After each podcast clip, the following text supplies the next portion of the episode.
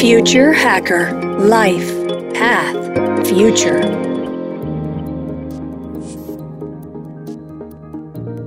La economía creativa y el entretenimiento están profundamente impactados por la adopción y popularización de las tecnologías como la realidad aumentada, realidad virtual, realidad mixta e inteligencia artificial, por ejemplo.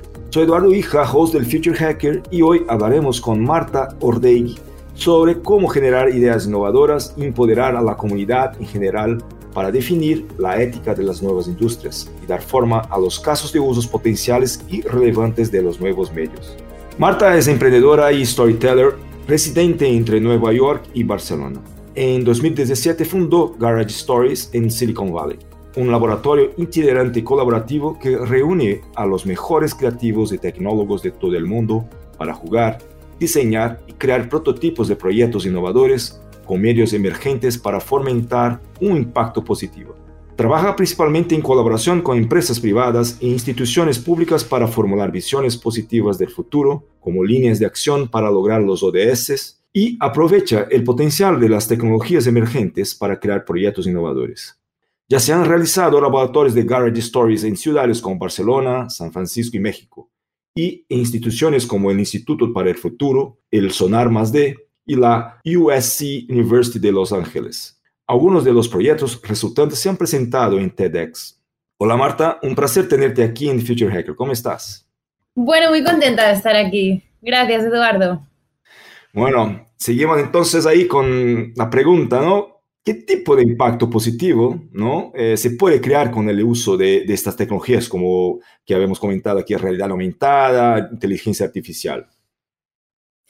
Bueno, yo el potencial que le veo a estas tecnologías y este fue un poco el camino que hicimos en Garage Stories, ¿no? Empezamos muy centrados solo en innovar en storytelling hasta que empezamos, como quien dice, a aplicar lo mejor del storytelling al mundo real. Y el potencial que yo le veo a estas, a estas tecnologías es que permiten em, incrementar el engagement, ¿no? Que la gente pueda formar parte de las historias, jugar con ellas, em, ser usuarios y consumidores, pero también creadores. Entonces, fue como el, potencial de poder expandir el, poder de una narrativa, convertir narrativas en herramientas. Igual es esta la, clave y el potencial que yo vi al uso de estas tecnologías.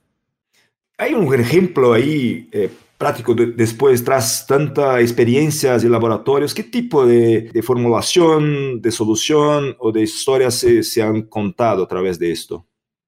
Igual la, innovación, ¿no? Va mucho también por el tema desde qué perspectiva se cuentan estas historias. Y yo, una cosa que creo mucho es que cuando se trata de impacto, se trata mucho de, de, quién la crea y, cómo, ¿no? Y darle mucho énfasis a la co-creación.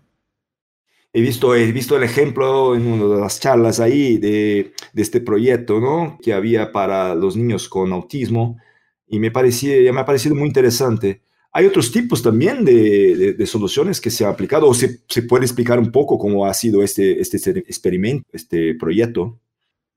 Bueno, el proyecto de los niños que mencionas para mí es un proyecto que, que yo personalmente adoro y se quedó muy paralizado con el tema del COVID, ¿no? Porque lo que proponía ese proyecto era que a través de la realidad mixta niños con autismos pudieran ser más independientes, ¿no? Y eso se conseguía a través de crear un personaje que entendía el mundo real con lo que evidentemente para que esto pase, en primer lugar se tiene que mapear el mundo real, un poco como lo que hace Google Maps, para un nivel de detalle muy extremo, cosa que era un poco una idea bastante visionaria, pero sí que se estaba hablando de hacer un primer prototipo dentro de un museo para poder testear esta, esta interacción de los niños con, los personajes y demás.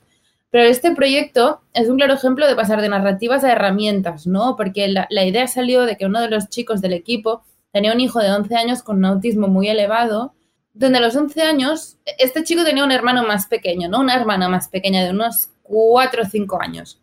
Y él se dio cuenta que el hijo, a los 11 años, empezaba a reaccionar a los dibujos animados de la misma manera que su otro hijo lo hacía a los 4 o 5. Y un poco la, inspiración vino de ahí, ¿no? De cómo el niño de 11 años estaba empezando a hacer un engagement con un personaje que, que no era real, pero para él empezaba a serlo y la idea fue, vale, podríamos utilizar este engagement que el hijo tiene con este personaje para ayudarlo a ser más independiente. Y, como esto es bastantes, en realidad mixta sobre todo hemos hecho bastantes proyectos y igual son los que así a nivel de crear herramientas son los más, no evidentes, pero igual sí los que a nivel de impacto medible es más alto.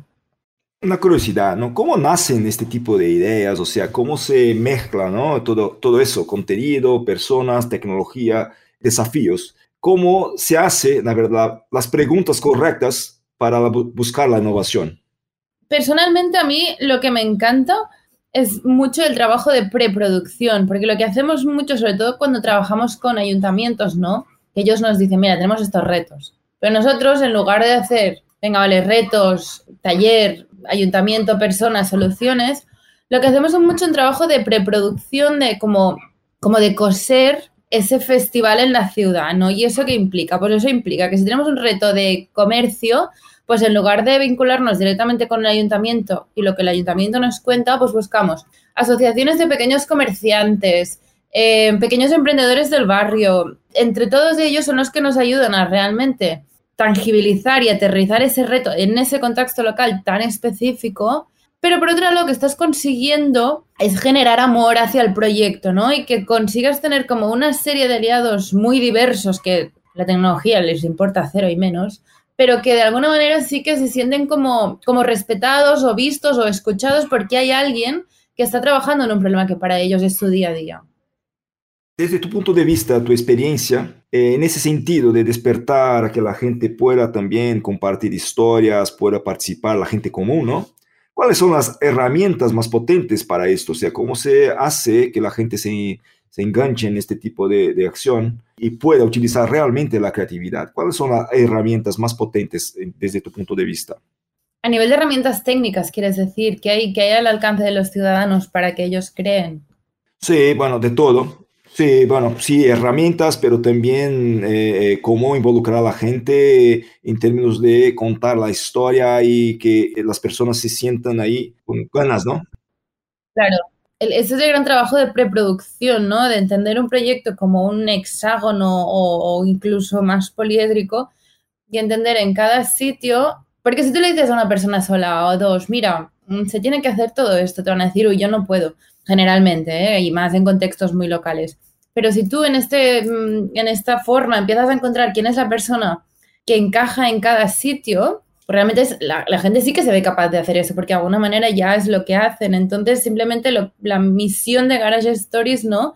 Y por eso hablamos tanto de jugar y de playground y, de etcétera. Es como crear esos ecosistemas donde la gente se siente libre de, uno, se siente segura del valor que pueden aportar, ¿no? Y en función de ahí lo vayamos forzando un poco para que se atrevan un poco más pero también ese espacio para que la gente explore, cree y, conecte con otras personas. Y una vez la gente ha tenido una primera experiencia, luego ya como que se sienten bastante más curiosos, por así decirlo, de, empezar a explorar y, demás. Muy bien. Cambiamos un poco ¿no? el tema de las nuevas industrias. Hablamos de, ciudades, ¿no? hablamos de ODS, hablamos de, temas ahí de sostenibilidad y, todas, cosas de impacto. ¿Qué tiene que ver eso? O sea, cómo eh, esto todo eh, se junta y al final el impacto realmente existe y funciona a partir de este, todo este proceso. O sea, ¿cuál es el resultado de todo eso?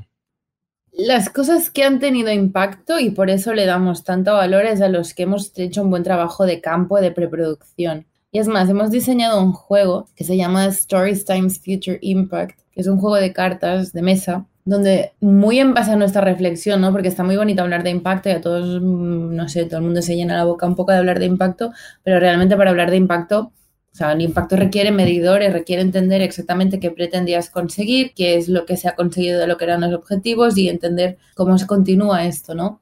Nosotros entendemos mucho impacto como parte de un proceso, no vemos que todo el peso del impacto tenga que recaer en el producto final, sino que en ese proceso de construir un taller, un producto, un todo es mucho de ver con qué materiales trabajas, por, por hacer una analogía con, con, un producto que igual es más fácil de imaginar, ¿no? ¿Con qué materiales trabajas?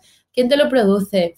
Eh, exactamente a qué target te, te, estás enfocando con ese zapato, ¿no? Un poco de entender todo este proceso y toda la gente que se va involucrando y los proyectos que han acabado teniendo impacto y que incluso han recibido dinero y demás, es todos esos que en su desarrollo consiguieron involucrar a, diferentes agentes, partners, e ir construyendo impacto en todo ese proceso y no solo asumir que el día que el producto estuviera hecho crearía impacto por sí solo.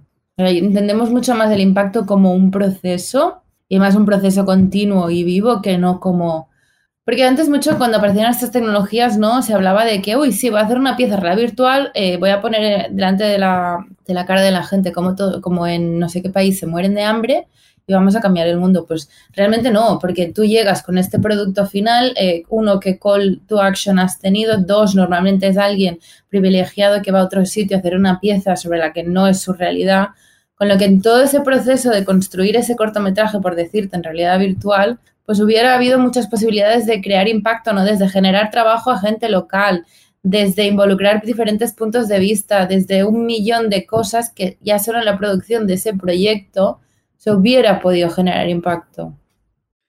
para crear este ecosistema, ¿no? O sea, creativo, que crea este impacto, es un tema más de gobierno, es un tema más de, las empresas, de las personas. ¿Por dónde tiramos, ¿no? El impulso más grande para eso? Es un poco cosa de todos, ¿no? Pero, pero creo que por parte de los gobiernos y de las empresas tienen un, juegan un rol muy significante, ¿no? También a la hora de crear esos ecosistemas, porque realmente ellos tienen unas capacidades y quizá simplemente por ser entes más grandes, ¿no? Tienen igual como una fuerza de pool mucho más grande. Y yo creo que, igual que en el tema de sostenibilidad, se habla mucho de la responsabilidad individual, pero realmente es un problema colectivo, ¿no? Con lo que es un poco el esfuerzo colectivo y es evidente que el impacto que una persona sola reciclando puede tener es el mismo impacto que puede tener una empresa, que, que tiene un, unos beneficios y unas consecuencias mucho más grandes, ¿no? En cualquier acción que haga. Yo creo que esto es un poco lo mismo, pero creo que, que de parte de los gobiernos y de las empresas hay, hay bastante, bastante que hacer. Y yo creo que las empresas se están viendo forzadas a hacer estos cambios porque las nuevas generaciones cada vez necesitan más trabajar para empresas en las que creen, en las que comparten sus valores, en las que su creatividad tiene espacio. Entonces yo creo que, que un poco eh, en las empresas de cambio está viniendo bastante forzado. Y los gobiernos, yo creo que los gobiernos quieren mucho, a veces es más una cuestión de cómo no saber cómo establecer esos espacios, o bueno, también entiendo que es un proceso de aprendizaje que la política siempre es un tema complicado. Sí, bueno, en todo el mundo, ¿no? En, una de tus ponencias ahí hablamos de, bueno, la parte de creación de la, del futuro, hablamos del futuro ahora, ¿no? ¿Crees que las películas de ciencia ficción pueden predecir el futuro? Muy buena pregunta, aparte es uno de mis temas favoritos, relacionado con un proyecto de pasión que vamos a empezar en dos semanas. Eh, claro, el futuro es muy interesante, ¿no? Yo he pasado toda la vida pensando que como el pasado, presente, futuro eran tres tiempos definidos mm, mm, que existían pues así, sin más. Pero realmente el futuro, ¿no? Es lo que estamos haciendo cada día y, y un poder que tienen las historias y la ficción es que, claro, normalmente una película que ha tenido éxito, hay muchísima gente que la ha visto. Realmente igual las películas son la única manera más tangible que tenemos de imaginar ese futuro. Una cosa que ha pasado es que muchas películas de ciencia ficción proyectan futuros muy parecidos, con lo que las historias son muy poderosas cuando trabajan en constelaciones. Y eso significa que a pesar de ser historias diferentes, refuerzan un mismo mensaje, ¿no? Y en ese caso, pues un futuro con poca esperanza, contaminado, con mucha injusticia social, etcétera, y con una tecnología normalmente eh, muy, muy diabolizada. Entonces, quieras que no, y por más que te quejes, de alguna manera estás aceptando que este es el futuro, que es viable, ¿no? Y, muchos escritores no son adivinos o que igual realmente es que lo que hicieron fue insertar visiones colectivas en nuestros imaginarios, queriendo más o menos o dándonos cuenta más o menos, en el fondo es lo que vamos construyendo porque es lo único que conocemos. Y el proyecto de pasión este que vamos a lanzar en dos semanas se llama Historias del Futuro, en Visiones del 2022 y la idea es hacer un programa anual donde cada año haya visiones del futuro, siempre a 10 años, con lo que esta primera edición es para el 2032. No queremos prometer que podemos cambiar el mundo, pero sí que es cierto que el primer paso es reimaginarlo, ¿no? Y teniendo en cuenta que la tecnología está aquí para quedarse y que realmente la tecnología es muy buena, Simplemente igual los casos donde la tecnología se muestra de manera tan maligna es porque quien está optimizando esas tecnologías a su máximo potencial no es alguien que necesariamente piense en el bien común, ¿no? Sino que es alguien que igual piensa en cómo ser más rico mañana. Entonces, creo que, que es esencial ese primer ejercicio de imaginación de dónde podríamos llegar si optimizáramos las tecnologías en su mayor beneficio. Bueno, en primer lugar, pensar a dónde quisiéramos llegar, ¿no? Pero creo que es, que es, que es interesante hacer este ejercicio, ¿no? De igual de dejar de quejarnos y venga, vale, ya sabemos que lo que nos imaginamos no nos gusta, pero vamos a hacer algo. Primer paso, vamos a imaginar lo que nos gustaría. Cuando hablamos de películas ciencia ficción, ¿no? Hablamos, hablaste de ahí que es un, un punto común de la gente, de los directores, de crear esta visión de futuro basado en experiencias comunes, visiones comunes. Pero ¿crees que esta visión común que se proyecta en las películas, al final impacta a la gente para que este futuro sea la realidad, o sea, la profecía que se autorrealiza? 100%, 100%, porque lo que tienen las películas es que las ve mucha gente, entonces lo que acaba pasando es que inconscientemente se acaba creando como un colectivo imaginario. El problema o la realidad es que muchas de estas películas, en su gran mayoría hollywoodienses, son historias diferentes, pero refuerzan un mensaje muy parecido. Entonces ya no es solo una película que mostró no, sino que a lo mejor son las 20 películas que has visto de ciencia ficción, cada una con sí la trama, ¿no? Que si Marte está en llamas o que si la Tierra tiene un agujero, que aparece una langosta gigante, da igual. En el fondo hay alguna catástrofe mundial horrible que hace que todo el mundo esté patas arriba y que de repente aparezca un chico blanco, guapo y alto a, cambiar el mundo solito. es un poco como la estructura básica de cualquier película de ciencia ficción. Y alguna rubia por ahí que aparece para, para que se enamoren al final de la película, pero vamos, que tampoco va mucho más allá. Sí, bueno, perfecto. Hablamos ahí de, vuestra iniciativa ahora porque yo creo que es muy interesante. ¿Cuál es el momento? ¿La gente se puede involucrar? ¿Cualquiera se puede involucrar en esta iniciativa?